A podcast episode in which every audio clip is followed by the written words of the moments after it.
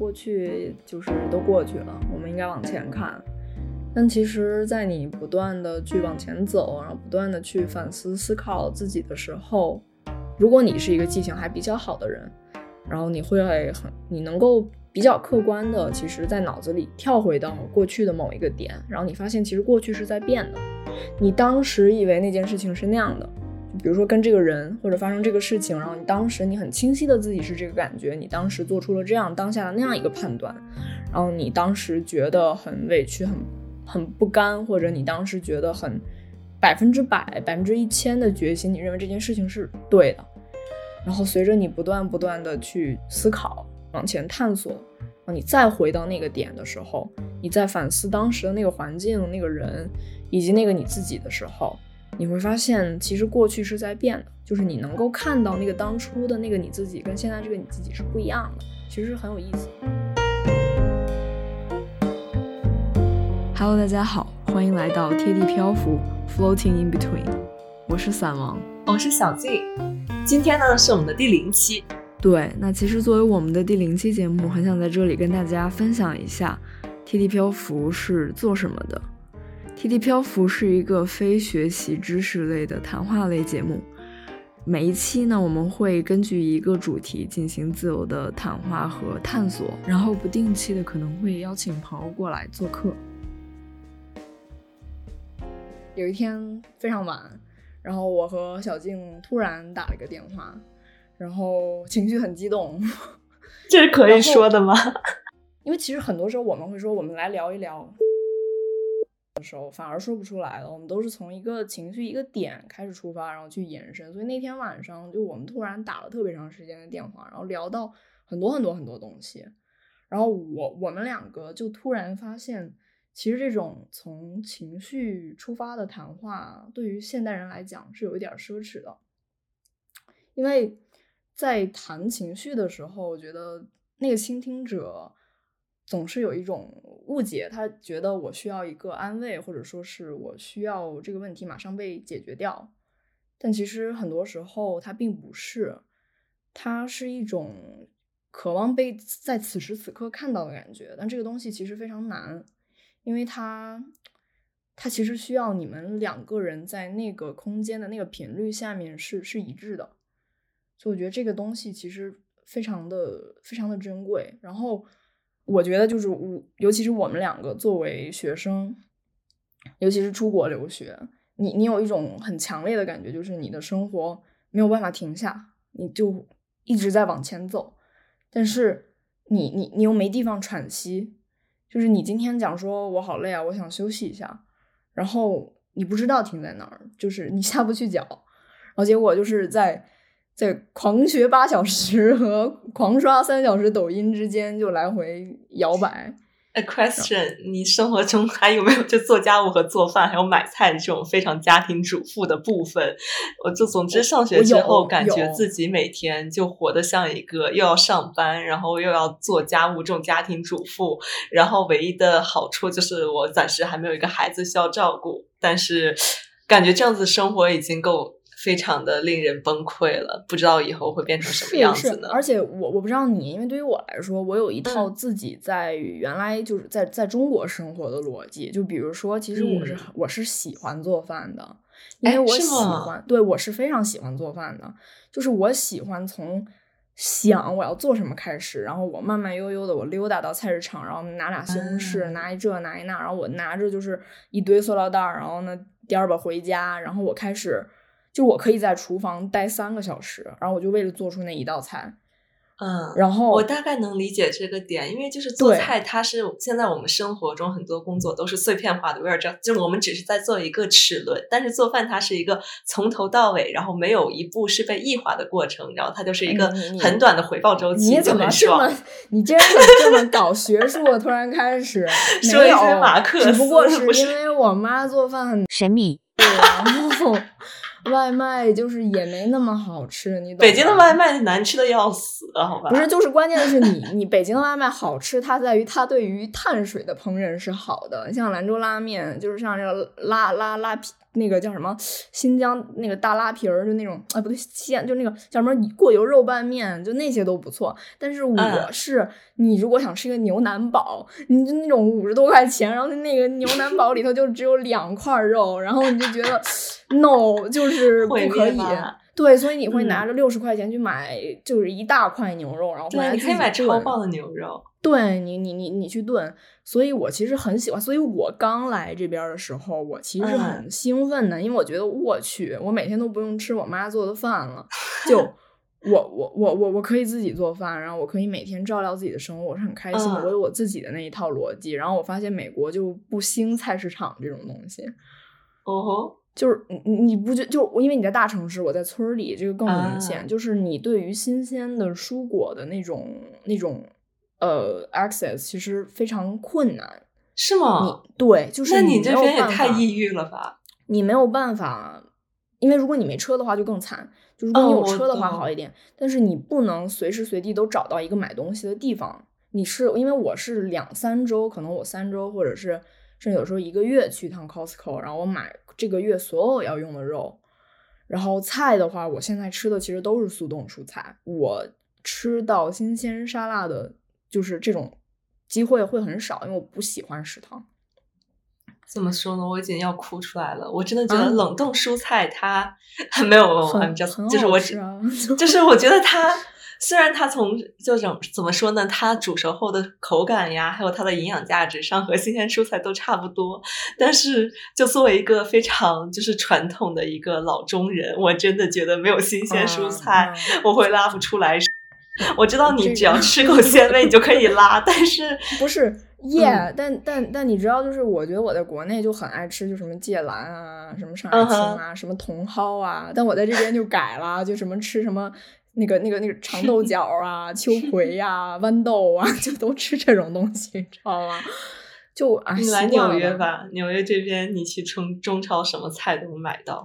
哎，对对，就是我之前去波士顿也是，就是他们能在国外的超市就很普遍的买到上海青，但我们这边就没有。就我们这边只有西葫芦，就是 就是长得很像那个黄瓜的西葫芦，就。哇，那也太鬼畜了，好恐怖！对，所以，所以其实我觉得做饭是一件很奢侈的事情，就是在你心情好的时候，你会觉得我可以做一顿好吃的料理犒劳我自己，但是一旦就是因为你在国外也是作为其实挺挺原子化的生活，你作为一个个体就是在那杵着，当你状态不好的时候，你其实没有那个心情去做饭，嗯，就是等着你的就是方便面。我个人推荐一下，就没有广告费啊！我要推荐一下未知素的那个煎饺，真的很好吃。就是你只要把它放到锅里面，呀，我会发你图片的。就你只要把它放到锅里面，然后差不多八分钟之后，你就可以吃到那种下面是脆的的那种，就像在居酒屋里面吃到煎饺一样的煎饺。真的吗？就我听说要放淀粉水啊什么的。对，啊不用，它是一整个，就是你不用管它，你只要放点水，然后你焖个八分钟，然后再把盖子拿开，等它烧干了，就巨好吃无比。嗯，反正你发我链接吧，你发我链接吧。就就是，所以我就会觉得在国外，你什么都要自己学。就是我已经学会了，就修车，就什么就。你这个来我一下子就什么打开前面一前引擎盖，然后看里头的那个 chips 哪个是对哪个就是模块，然后就学这种东西，你知道吗？然后我就会觉得你你在一个需要休息的时候，你就会总是在那种嗯，我学的还不够多，以及我真的好累好累，然后就不停的在这两个模式之间转换。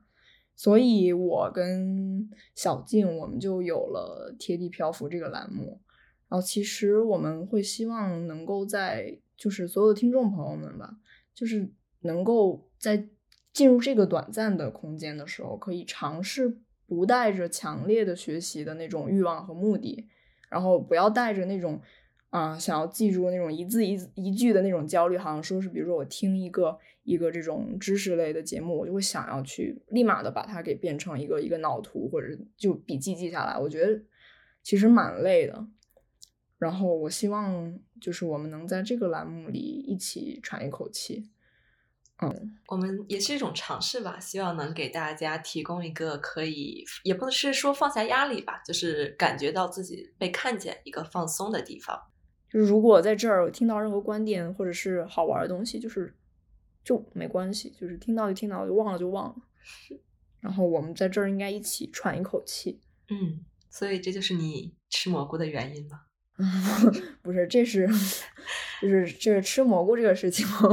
对我们“散王”这个名字，其实就和他这个蘑菇事件有点 关系。是那天那天我嗯那天我们也在打电话吧，就是不是那天是因为我期末了，就是人人有的时候不知道自己很焦虑。他不知道自己很焦虑，然后当时就是因为我那学期课很多，然后压力很大，然后就结束了。然后有一天晚上，我觉得心情很不错，然后我就出去走路，然后就啊小风一吹啊，然后就觉得很舒服。然后回家的时候看见门口有两个蘑菇，然后我就摘回去了，然后浅浅的煎了一下，然后就我是不是应该表扬你？你还把它煎了一下，你没有生吃是不是？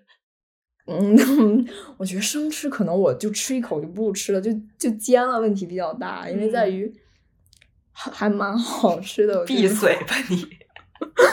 所以最后就是有点，就是最后就是就有，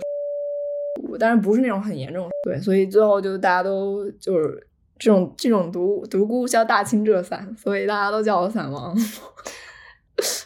就是这样子的一位散王，希望大家不要去当散王。嗯，好了好了好，回到今天，其实我们的第零期关于留学前这件事情，就是分离这件事情。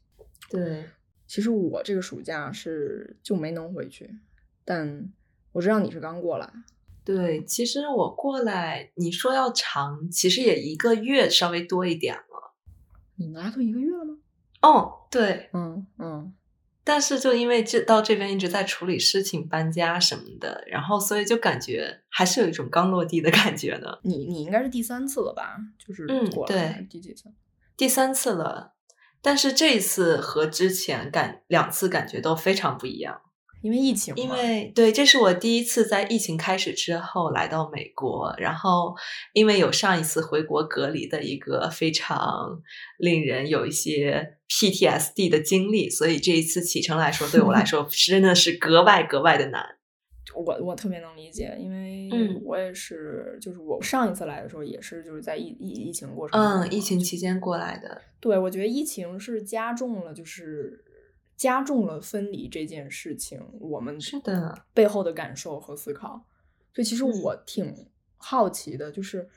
对于你来讲，说你这一次再次离开家的时候，嗯，情绪会是什么样的？其实第一次过来的时候，我真的一点担心都没有，然后就像是那种超开心的出来旅行一样，因为就是 对，就是你知道哦，我现在要自己生活，然后我要上这个我费老大劲考进来的大学了，然后就真的很开心。然后因为你知道，你差不多三个月吧，寒假你就要再飞回去了，所以就是 like 没有完全没有任何焦虑的情绪在。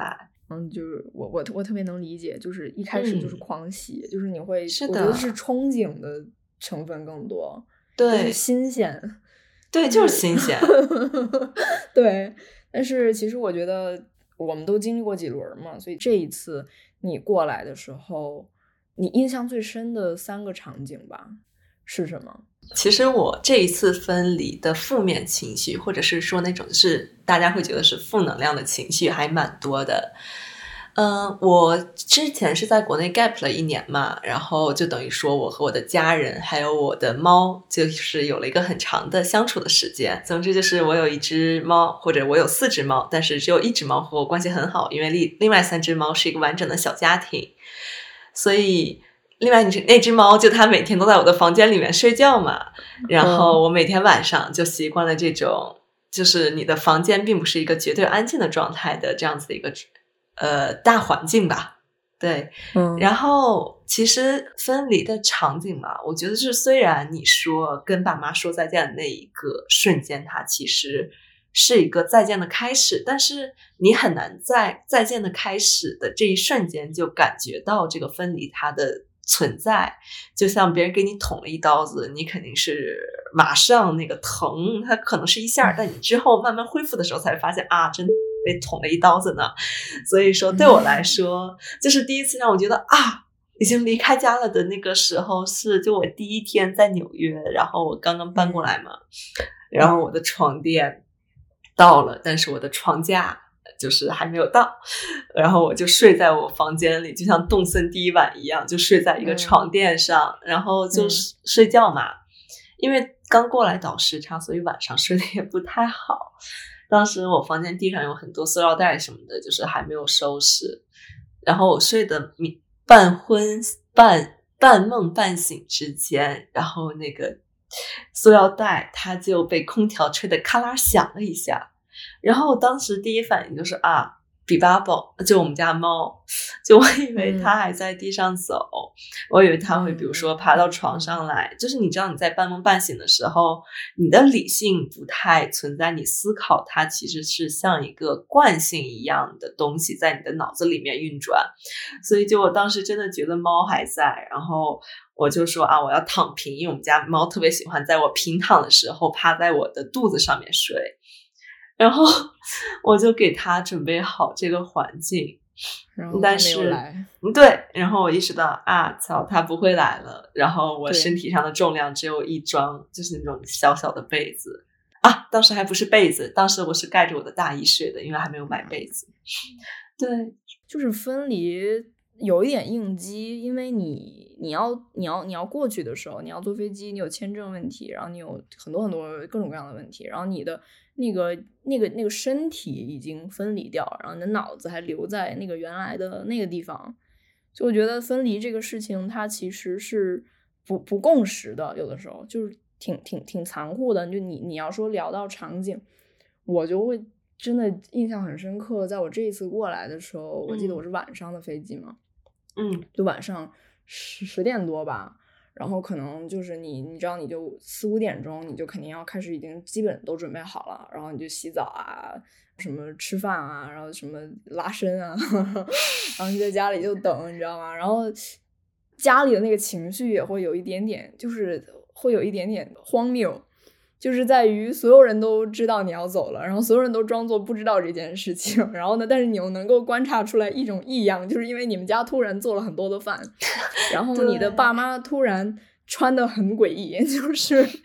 一种介于很对很一种很正式，但是又很就是他们觉得最最体面的一一一个一个衣服吧。然后我妈那天巨搞笑，我妈那天晚上因为十点多的飞机嘛，所以我们从家走，我忘了几点了，就是可能从家走六点吧，可能。呃，是晚上十点还是？对，晚上十点多。OK。就是从我们家走是晚上六点多，然后我妈戴了一个帽子，就是那种大檐儿的帽子，然后拿了一个包，然后我就说你在干什么呀？然后他就他就说没关系啊，我就只是觉得。机场有很多人嘛，你就要体面。然后我就 OK，因为你肯定是要穿拖鞋嘛。对对，就是妈妈对你进行一个艳压的大动作。对，然后所以就是，比如说我说我六点六点半要走了，然后我大概六点钟的时候就已经开始就开始在那边倒数了。然后你就会开始去去去想很多事情。然后你你你你你你父母可能其实比如在在忙前忙后啊，在。干他们的，或者再再再说，要不再吃点儿，或者是你要不再再再躺会儿，然后或者怎么怎么样，然后结果就到了六点差不多二十分的时候吧，然后我爸就跟我说，因为我爸是那种就是那种非常非常就是非常古板的那种人，他就是有一种有一种非常尴尬的幽默感，就他就比如说他会突然过来说准备好了没有，然后就 好尴尬呀，但是你就觉得说嗯。嗯。然后他那一会儿他就会说，呃，我下去开车了。然后我就说你去吧。然后我妈就说那个那个那那那我我也下去了，我跟你爸一块下去。然后你自己拿着箱子，你在那个那个出来那口等我们嘛。然后我就我就说 OK。我我我我我整个半个小时其实在想的都是我的猫，因为那只猫我养了八年。然后年纪真的还不小呢。对，然后它因为它身体不是特别好，一直不是特别好。所以我很早的时候就焦虑这件事情啊，怎么办呢？比如说带去体检啊，去做这个做那个，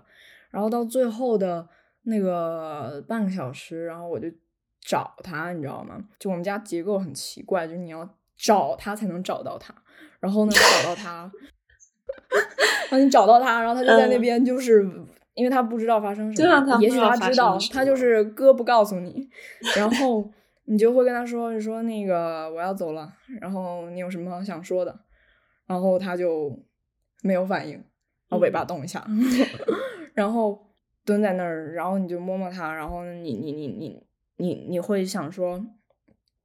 我要上飞机了，我还是不要抱你吧。然后我就就躺在那个地上，然后就是那样躺在地上，然后我就这样躺在地上，然后这样斜着对他讲话，然后我说那个什么我要走了，然后你那个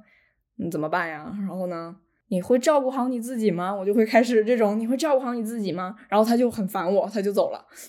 最后我就记得那个瞬间，就是我开了一个罐头吧，我放在那儿，然后他可能就罐头嘛，噌就过去了，然后就吃，看到他那个头埋在那个罐头里，然后把门带上，我就走了。其实小，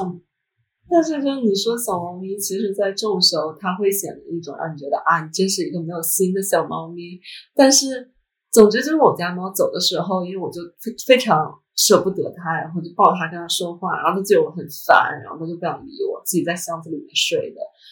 但是就我当时觉得，OK，你不爱我，我也不爱你，we're like，我们两个已经就这样子分开了，我们心中没有彼此。但是前两天我和我妈打电话，然后我妈说你要不要叫叫比 double，然后我就一叫它的名字，然后它就。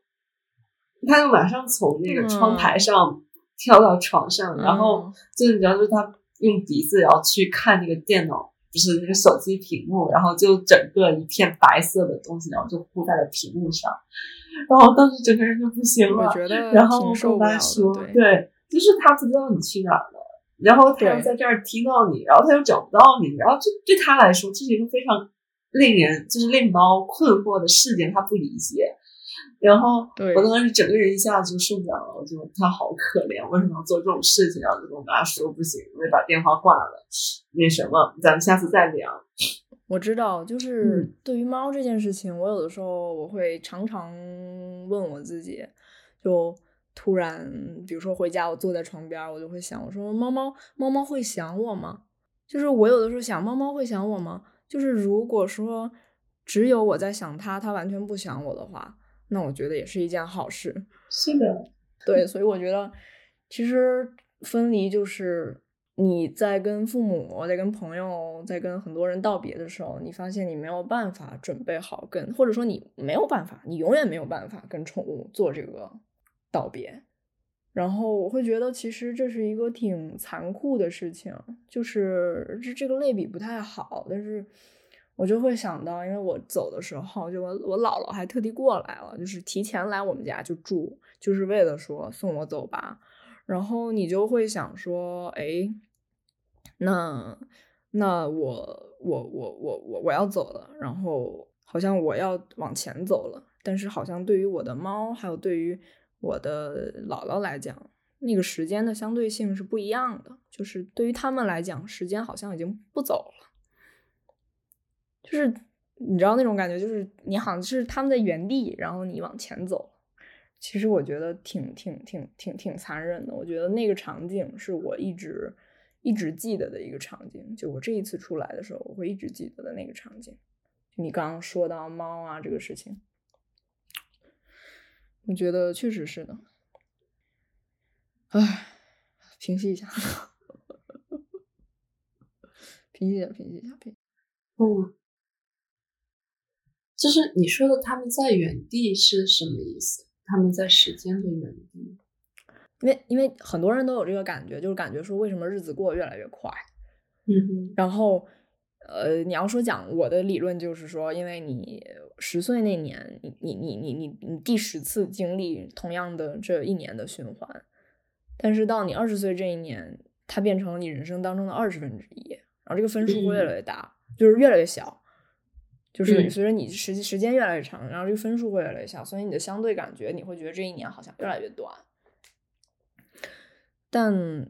因为可能我觉得奶奶还有宠物这个事情有点被符号化吧，但我觉得就是奶奶好像总是在我的印象里就是说一直会就是乖乖，你要不要零花钱？然后以及你 就是永远是这件事情，就是。他其实我我奶奶，尤其是我奶奶，就我奶奶不记得我在读几年级，以及 他他就是一直是那个概念就在于哦我在上学，然后我要出去上学了，我什么时候回来？他就一直在这个循环里。其实其实我有时候觉得，怎么说呢？我我我可以给我的朋友安慰，然后我可以去开解很多人，我可以在各种各样的领域去去去探索。但是我其实有的时候面对我奶奶的时候，我不知道说什么。就是我我我我我我，比如说我爸说你给你奶奶打个电话，我觉得我很爱她，但是我不知道应该说什么。嗯，或者说是我觉得我完全不了解这个很爱我的人。是的，就是我也是上一次离开很久，就是上一次疫情，我差不多一年多没能回国嘛。然后后来我坐飞机回去了之后，然后再看到奶奶，再见到奶奶，就是感觉更想用一个以一个人和人的方式去和她交流，然后听她讲以前的故事，然后就感觉这次分离也。怎么说呢？再相聚也给我带来了不同的认识奶奶的机会吧。我就是像和朋友聊天一样，问奶奶原来的事情，然后奶奶跟我讲她以前去墙里掏麻雀，然后结果被蛇咬了的故事。然后当时听的时候，就真的觉得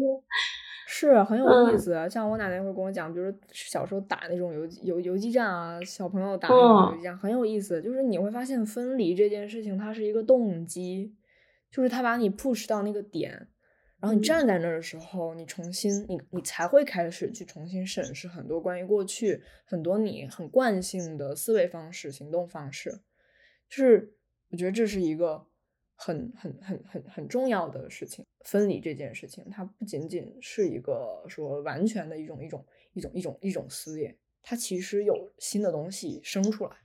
嗯。我比如我我不是刚刚在聊说印象比较深刻的吗？就我还有一个想说的，就是在走之前三天吧，嗯，就那会儿疫情嘛，哎，几月份呀？我我那会儿走的时候是我是八月一过就走了，好像是，就我记得应该就七月底那会儿，八月七月八月就二一年的哈，二二一年不不不二二一年是二一年吗？嗯，对二一年二一年对对二一年。就是我这一次来二二一年那一年之前，因为自己个人原因，我在国内停了挺久的。然后重新走的时候，就当时疫情起来，然后我我我爸跟我说说别出去了，那个别回头马黄了，走不了了。但那天就感觉说还有三天呢，没事溜出去一下吧。然后当时有个朋友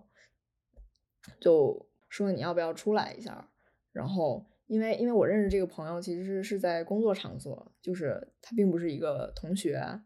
而且其实就是我我人生的前二十多年，其实就是男生朋友特别少，嗯，但是这这这扯远了，这扯远了，扯远了。就是其实我有点不知道怎么跟男生就是做朋友，就是，但是就是你现在，我现在想想也有点就好玩吧，就是知道我要飞了，然后就是说要不要出来一块碰一个，然后我就觉得说 OK 可以去一下，然后就那天就在那个东边儿，然后就是 Fruity 那边，然后就打那以色列麻将。然后其实还有另外两个陌生人，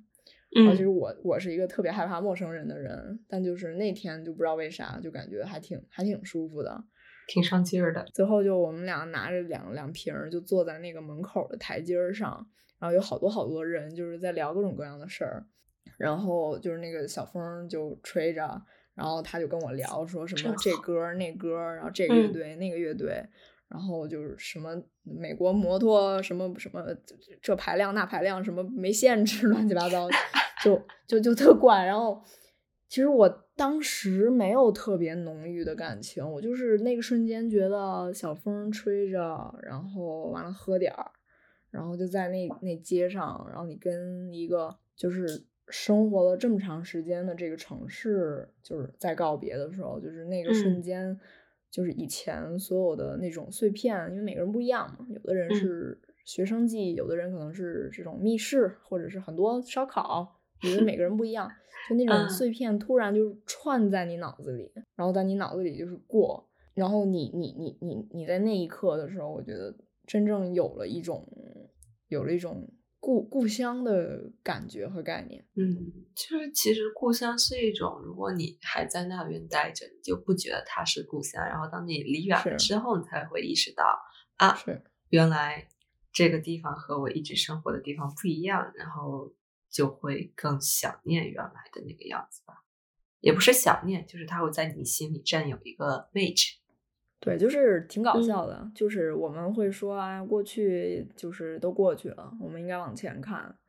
但其实，在你不断的去往前走，然后不断的去反思、思考自己的时候，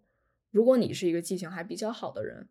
然后你会很，你能够比较客观的，其实在脑子里跳回到过去的某一个点，然后你发现其实过去是在变的。哎，就是你的讲，你当时以为那件事情是那样的，就比如说跟这个人或者发生这个事情，然后你当时你很清晰的自己是这个感觉，你当时做出了这样当下的那样一个判断。然后你当时觉得很委屈、很很不甘，或者你当时觉得很、很、很、很有有有百分之百、百分之一千的决心，你认为这件事情是对的。然后随着你不断不断的去去去思考、往前探索，然后你再回到那个点的时候，你再反思当时的那个环境、那个人以及那个你自己的时候。你会发现，其实过去是在变的，就是你能够看到那个当初的那个你自己，跟现在这个你自己是不一样的，其实很有意思。我不知道你有没有这种感觉？你其实就是，嗯，你说，你说。我说实话，有时候我看自己过去的写的东西啊，或者想到原来做的事情，都会感觉是另外一个人，就是因为他所想所感的，我现在已经没有办法非常。就是以他当时的想法来记着了，而是说以我现在的我来推断以前的我，然后所以是。看到自己以前做的事情的时候，对我来说，很多时候会有一种割裂感，就是我在看另外一个人做事情，然后就可以以我现在的一个评判的方式吧，以我现在的思考方式来和自己的过去来。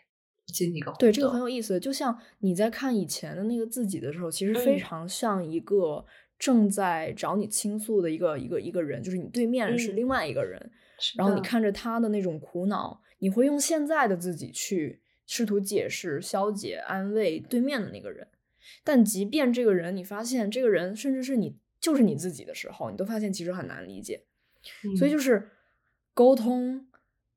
我觉得最最最为什么这么这么这么迷人，或者说是为什么这么又这么难得的原因，就是其实我们需要忘掉我是谁，我们要看见对方是谁。就所以我觉得这是对我来讲很好的一个一个一个一个一个反思。就是我因为我特别搞笑，我看我很小的时候的想法，我小时候的梦想是当一个家庭主妇。哦，好酷哦！我小时候的梦想是因为我觉得，因为我妈做饭不好吃。就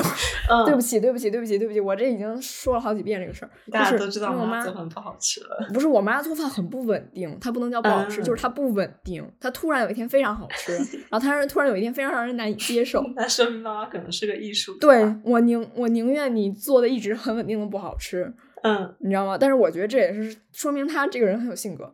就是说 他这个人不 care 这件事情，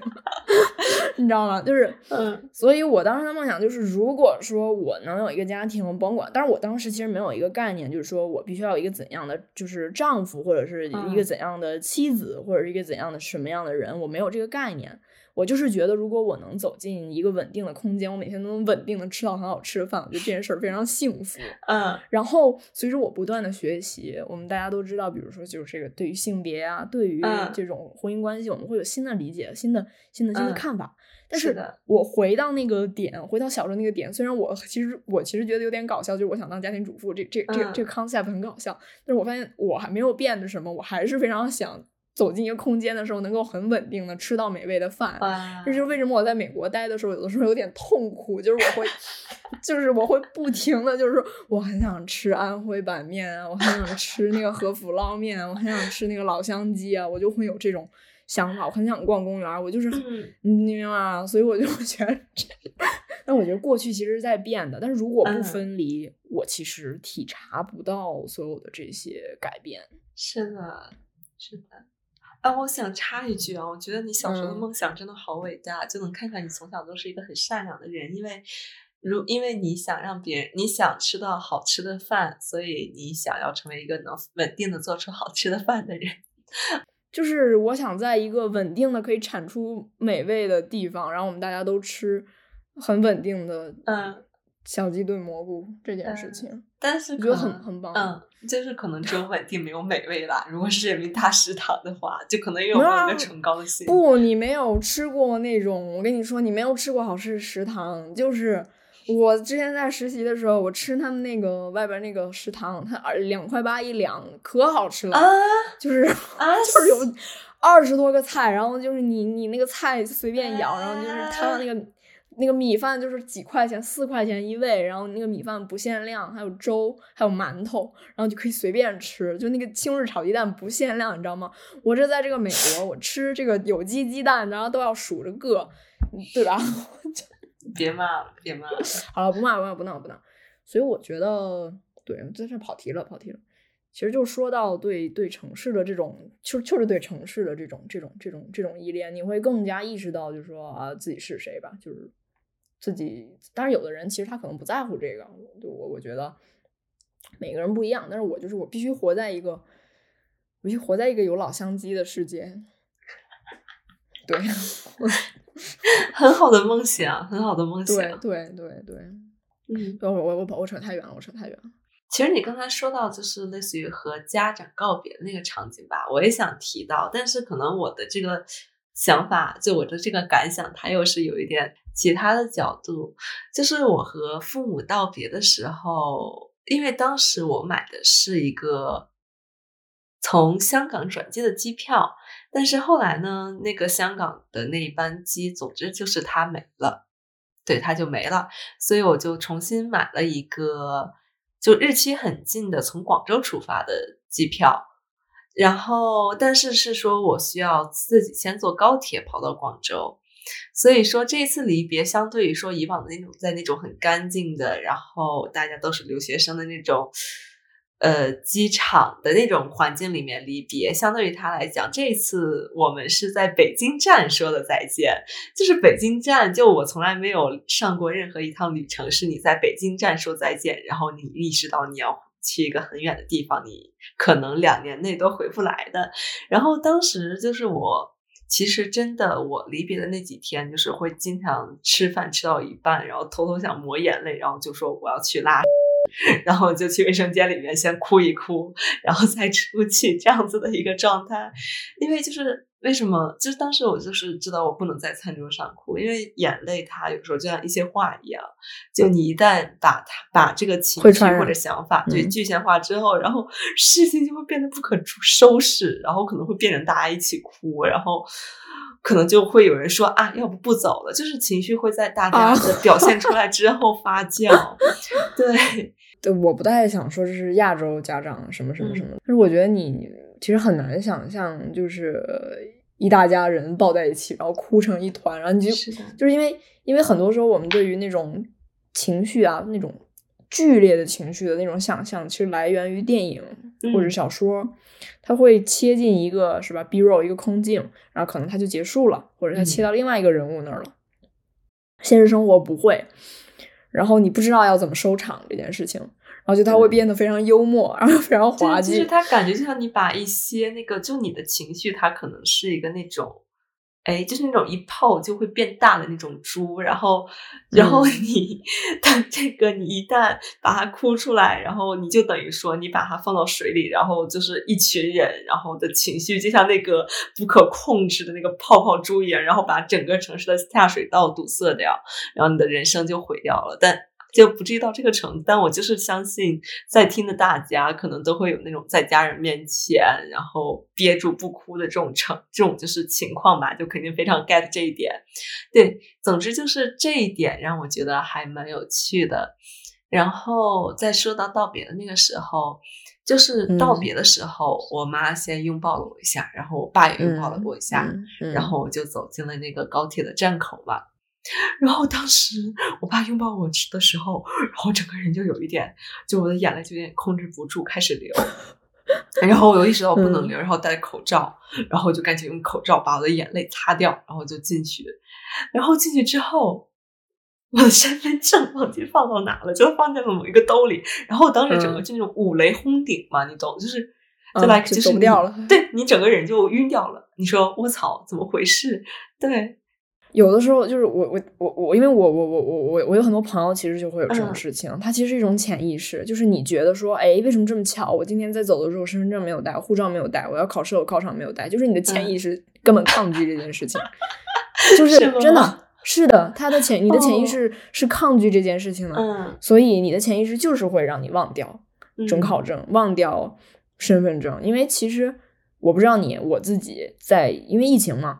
我有的时候会有那种很邪恶的想法出来，你就会想说啊，那不走了，干脆取消，算掉了，算掉了，就会有这种瞬间。是是是，所以我但是所以我觉得你刚刚说的特别好，就是在你有那个情绪到那个点的时候，你发现哎，身份证没了，然后你就会马上陷入到另外一种应激状态。对，就你就肾上腺素飙升，就仿佛有一个人拿一把刀。就是戳着你，然后你就忘记了一切那种悲春伤秋的事情，然后就开始想啊，我有六个兜，我把它可能放在哪一个兜里面，然后摸了一下，发现我把它放到手机壳背面，但 doesn't really matter。对，就是有很多这种蹦蹦跳跳的这种情绪的，它一下子开了，然后它开的很猛，然后突然你要在旅行中面对很多这种。非常就是现实的一些问题，然后你就意识到，你这时候必须要把你的情绪关掉，或者说你本能的就会把你的情绪关掉，然后去把这个问题处理好了。所以就是说我当时是在那个火车是卧铺嘛，然后我是上铺，然后我终于费尽千辛万苦爬上去之后。我躺在床上，然后就开始像一个就是躺在棺材里面的人一样，然后把 自己的双手合十，然后就像一条那个死人躺在床上，然后就开始无语哽咽。对，但是之后在机场的时候，然后又一下子，然后就变成了一个就是疯狂处理这种现实问题的怪物，然后又马上，然后在飞机上又开始哭，就是你发现很多时候就是你。在情绪中，但是现实生活又逼着你不得不不把你的情绪封闭掉，然后这个就是有一种蛮也不能说成人世界吧，就是感觉对错位感，就是你个人的情绪和你的责任的一个错位感，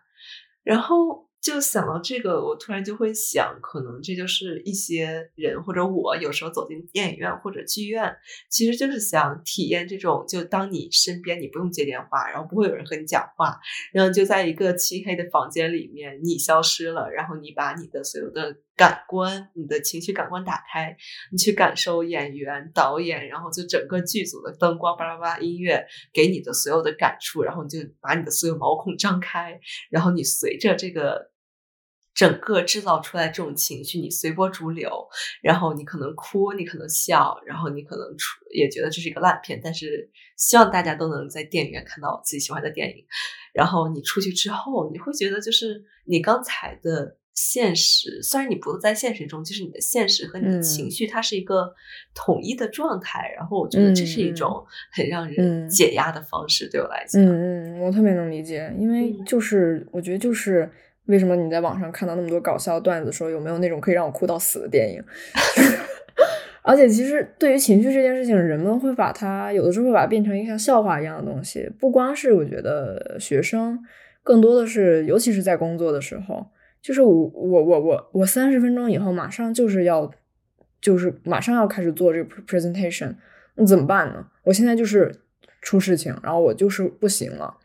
就是躲在厕所里哭十五分钟，然后打打自己的脸，然后就很搞笑嘛。因为我觉得大学生也是的，就是你，尤其是你刚可能升大一的时候啊，不管是国内还是国外，都会有这个东西。因为其实你你大一的时候，你是在一个集体空间里的，你你其实没有什么自己的那个。空间唯一的那个空间是在澡堂里，有一个帘儿，有一个帘儿。你怎么知道这么详细呢？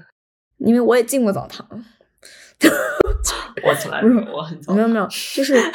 我觉得对于新生来讲，然后还不能够马上搬出去，然后进那个澡堂，然后你在那个隔间里，你你会开始哭，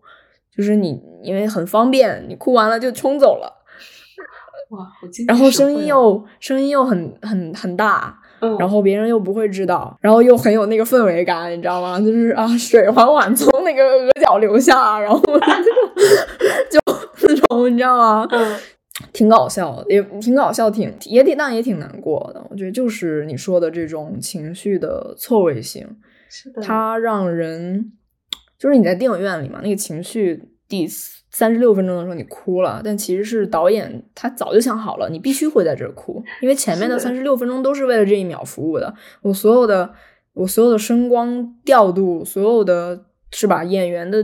所有的这一切，就是为了你这一秒的这一滴眼泪。所以我觉得啊，是说远了，就是我觉得是是一个互相依赖的系统。就是你在电影院里，你如果更能够看懂，你更会。在一些别人不知道的地方流泪，那你对生活的体察其实也更深刻。可能就是也不是说年纪越大吧，就是感觉从高中生到大学的这一步，就是你的生活里面除了学校，又出现了很多其他的元素，你需要担心的。嗯，所以就是有时候就会有一些，比如说你在 A 这条线上，你正在缓慢的往前走，然后但是突然 B 线上会有一个东西突然出来暗杀你，然后你就会觉得啊。对，这就是我们觉得很多我们的错位感感的来源。是的，是的，就是错位感是一件事情。然后另外一件事情，我们可能会讲说，因为我们的思维惯性会觉得说，我在这条路上走着，然后意外来了，然后我要处理意外，然后我觉得很累。然后这个事情是在可能面临那种比较大的分离啊，或者是在你还没有就是可能就是离开父母的时候，你。很少体会到的，因为其实你还是被包裹起来了。对，因为大家原来都是小孩子。对，但是因为其实呢，世界上没有正常跟意外之分，就是所有事情都是正常的事情。就是疾病，或者是车祸，或者突然就是怎么样怎么样了，其实它不是意外，它就真的只是生活的一个一种可能性，它就是发生了。它就是发生了，就是没有什么说，哎呀，我好惨，或者说是为什么这个事情在我身上。就是我觉得面面，当你真的从那个分离里康复了，或者跳出来了，回到那个真实的世界的时候，你会意识到，所有的那些你以为是意外的问题，其实都只不过是生活本来的面貌。然后你会开始更加珍惜，更加珍惜那个身边原来有这么多人对我好。就是原来有这么多东西是我的，就叫 privilege。对对，那种那种来自于父母的保护，来自于老师的保护，甚至是甚至是吧，就是晚晚上十点出去散步或者吃烧烤的那种那种幸福。我觉得这都是分离分离给给我让我知道的。等一下我稍微休息一下，我需要就是伸展一下，我刚才后背有点。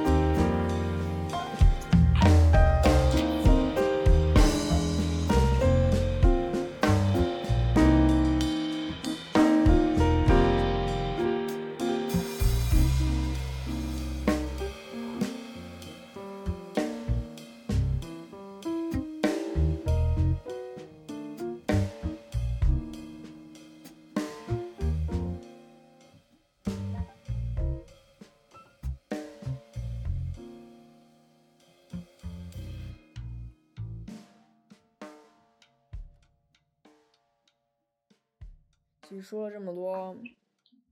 分离这件事情对于每个人的那个那个敲在头上的那个那个那一棍的那个点都不一样，就是它会让每个人意识到东西其实不一样。说到它最本质的那个东西吧，就是我要离开了这件事情，我要跟过去告别了。如果让你讲最后一个场景，你会印象比较深的是什么？其实就是我这次告别。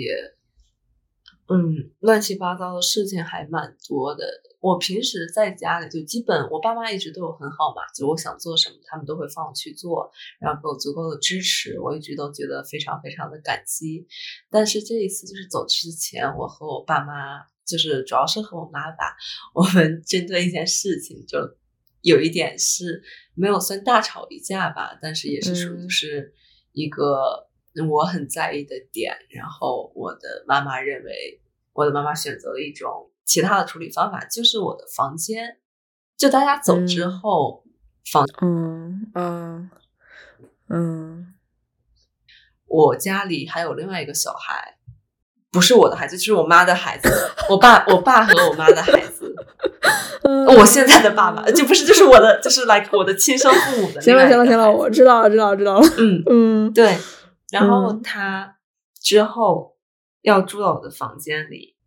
就他会用我一直在用的家具，然后我的东西可能有些被收走，然后有些留给他用。就是这件事情之前我妈提出来的时候，就我真的觉得我有被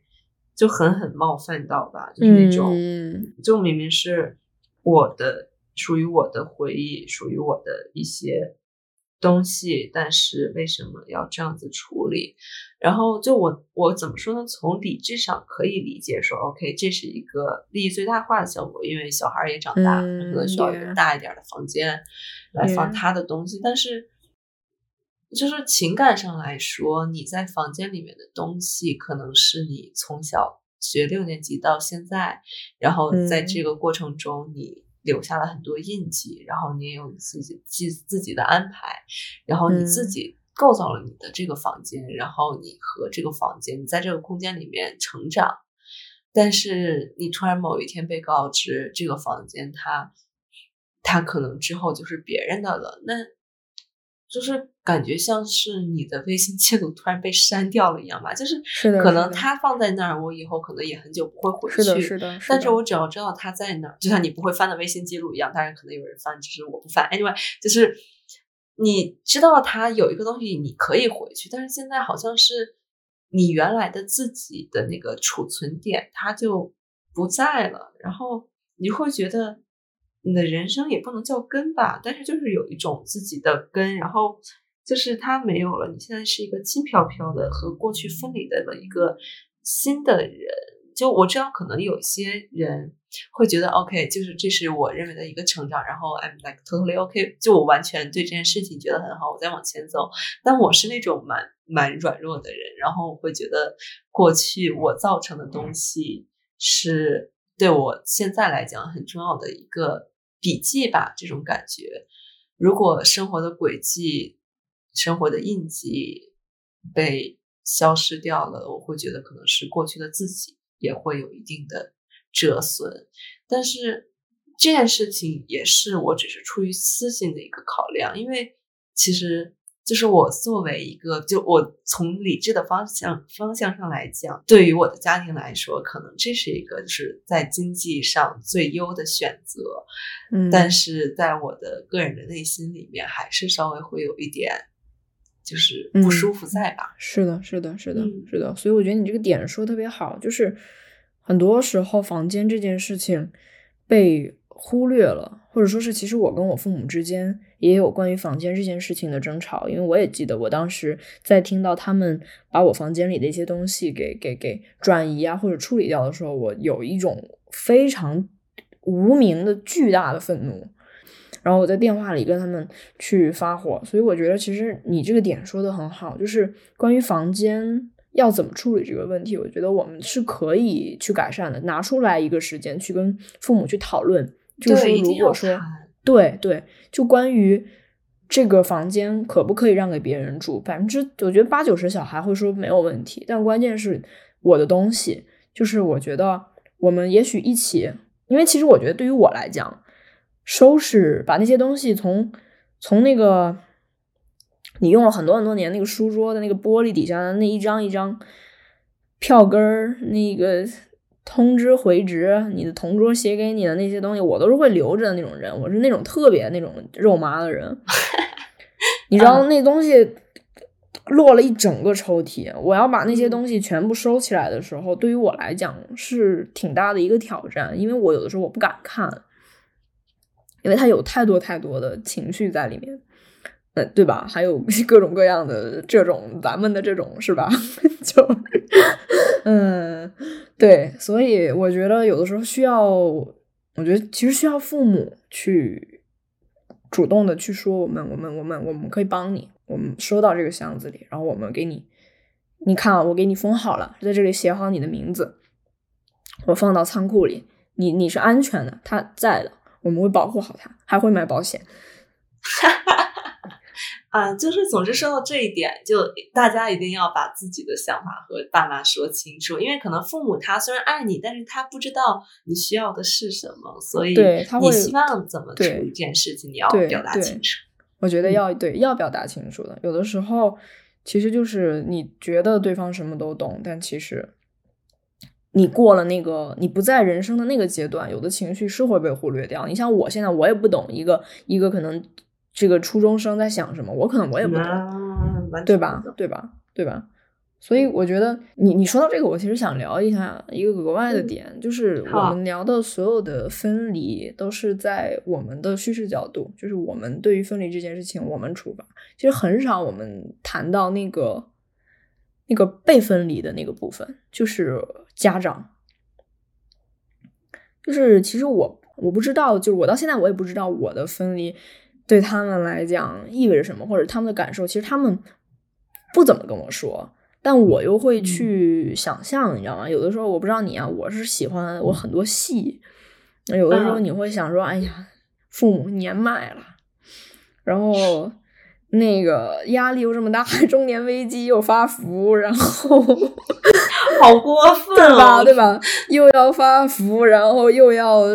养孩子，还要养父母，然后你就会觉得，你知道吗？就是有一种。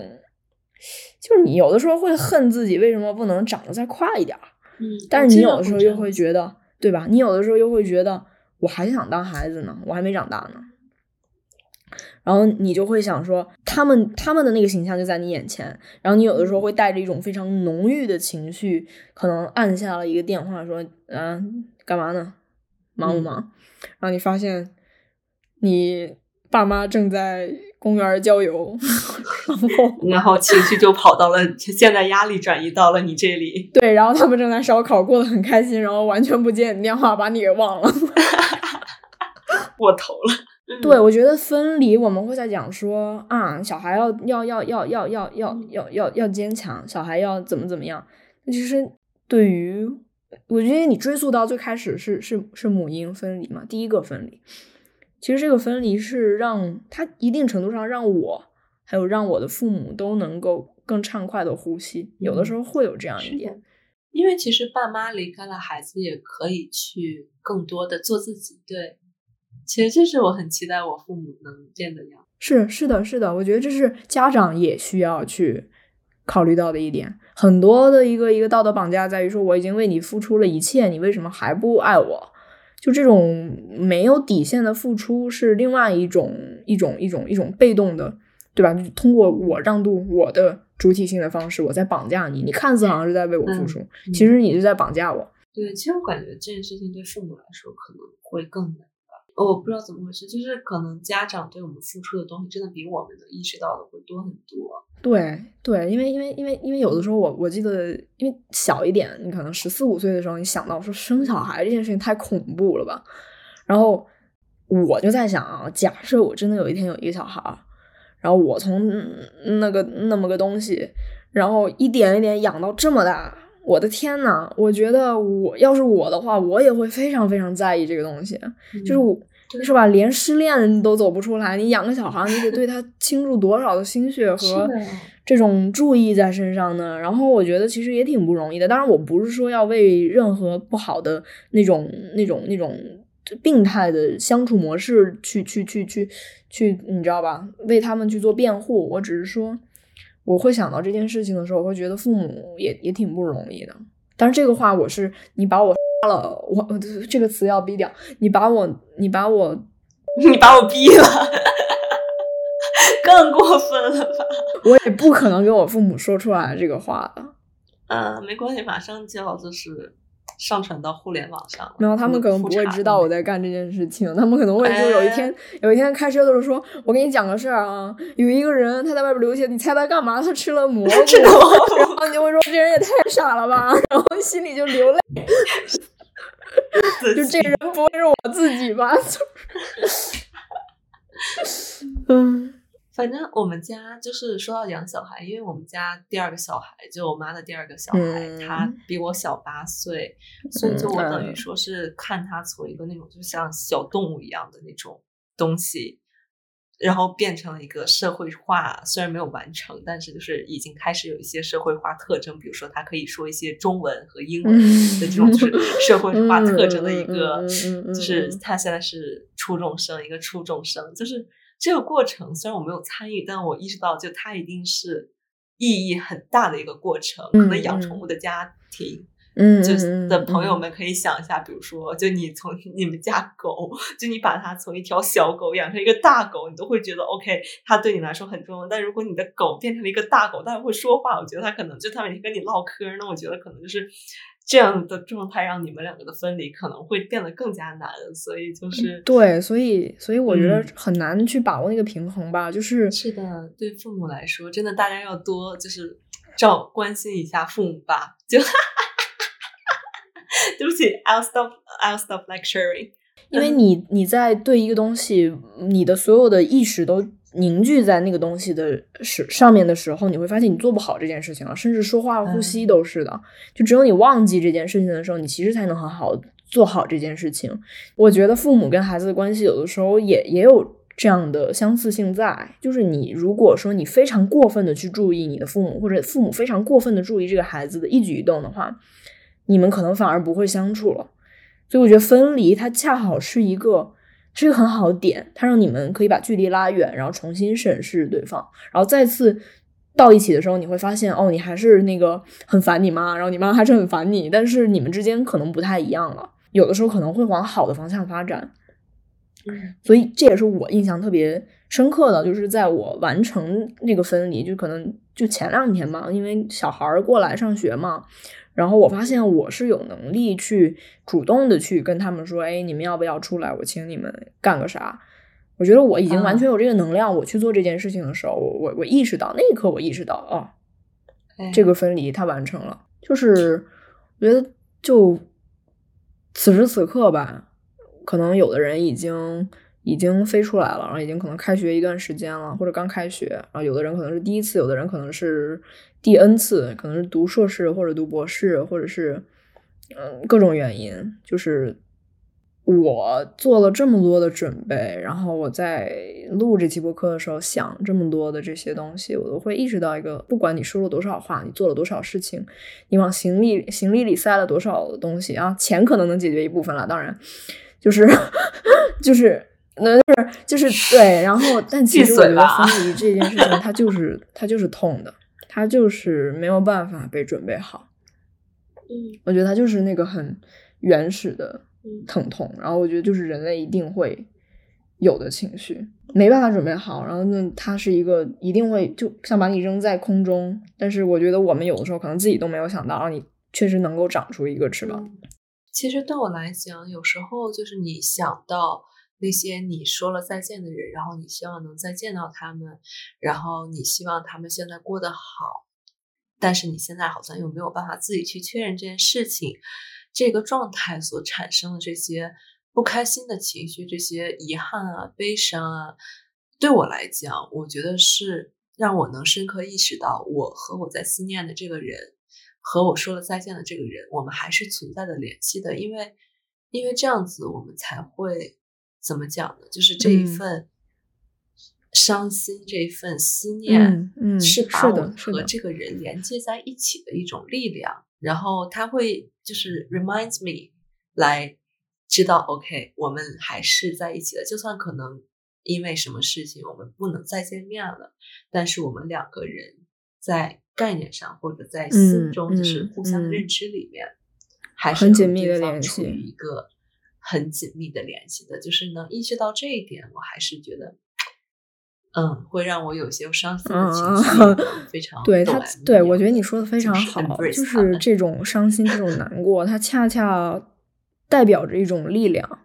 它的这种力量就是你们之间有很深很深的连接的证明。我觉得其实如果不是那个分离，我可能不会意识到这一点。而且在你体察自己关于情绪，就是关于分离这个情绪背后有这么这么多附加的东西的时候，我觉得你会更加去审视自己此刻说出来的话，就是因为我们会吃饭嘛，跟跟跟朋友吃饭，跟家人吃饭，然后很爱说的一句话就是，你会跟家人说我很快就回来，也会跟朋友说我们很快就再见，那就是不知道，因为你往前走了，那个改变是你不可预测的，你要面对的就是你自己会变成一个什么样的人，你自己不知道。然后你一旦改变了，那你们的关系其实就会改变。你知道这件事情，其其实你回到现在这个点的时候，你就会很想再去更一步的追问自己，你你究竟想对你眼前的这个人说点什么？就是如果说你真的可能两三年都回不来，或者说是也许某一天你以后变成了另外一个一个一个一个样子，或者是你你你改变了，或者对方改变了，因为对方的改变也是我控制不了的，就是你会想你到底要跟他说什么？我我觉得我会想这些，是，然后我觉得我可能，你觉得你会说什么？我觉得我可能不会再想说我很快就回来，我可能不会再想说，我可能不会再想说，嗯，你要照顾好自己，或者是你要怎么怎么样。我觉得我可能会，我可能会问问他，我就说，然后我可能会问他，你觉得我是怎么样的人啊？或者说是你，你有什么想要，你有什么想要完成的愿望？对你，你，你未来的路会想往哪儿走呢？就是我会，我会开始重新对这个人产生好奇。然后我可能会想要去跟他说，我说我我会很坦诚的跟他说，我说我真的是我不知道你会你会往哪儿走，我也不知道我会往哪儿走，但是我真的很开心很开心，就是在这一点，我们两个能够在这个这个这个这个 moment，我们能够在这个空间里坐下吃这么一顿饭，我觉得这对我来说非常珍贵。然后我我觉得。不管以后变成什么样的人，我想到这个瞬间，我都会觉得是治愈的，然后是温暖的。是的，我觉得我是感感激的，就是这个瞬间，它就是这个瞬间。我觉得它就，我就会觉得分离这件事情，即便我焦虑，然后害怕，然后痛苦。不安、狂喜，甚至我都觉得我能够，我能够，我能，我能够，我能够，我能够更好的，我能够更好的跟这个此刻去相处。我不想再去批判他，我不想再去嗯压抑他，再去掩盖他，然后再去消解他。我觉得，也许，也许某一天，然后我们都会开始特别擅长这件事儿。但是至少现在不用。对，不是，我觉得擅长这个事儿，我觉得擅长这个事儿，并不是说我在跟朋友分离的时候我都不难过了，我觉得不是的，我觉得是你能够能够在就是在每一次你再次启程的时候，你能够更加知道我现在心里装的是什么东西，就是我到底在哪个位置，然后有什么东西是我带不走的。是我没办法带走，然后有的东西是是有什么东西是我可以去去去去去捧着出发的。我觉得从一定程度上，这种很清晰的感觉可以帮助我吧，至少是我缓解那种焦虑和和和孤独感，因为我觉得它跟孤独也有关系。对，所以它一定是痛苦的。但是在现在这个 point，也许你明天要上飞机，或者是。你马上要离开，就在这个点，我觉得我们我们应该花一点时间，就是让属于你自己的那种那种复合情绪、那种感觉发酵一会儿，然后你自己可以在这个空间里停留一会儿，然后你不去批判，然后你不去不去不去对抗这件事情，然后因为我我觉得我们今天说了这么这么多，觉得分离这件事情，我们所有人都在这条河里。今天的节目就到这里。节目的最后，也许你现在正在卧室里，也许你已经降落，也许你正好在散步，也许你洗澡，刚洗完澡，然后再剪自己的脱的头发。好笑。嗯，总之无所谓。我觉得我们可以在这个地方停一会儿，然后最后的最后，我们一起来听一段音乐吧。我们下期再见。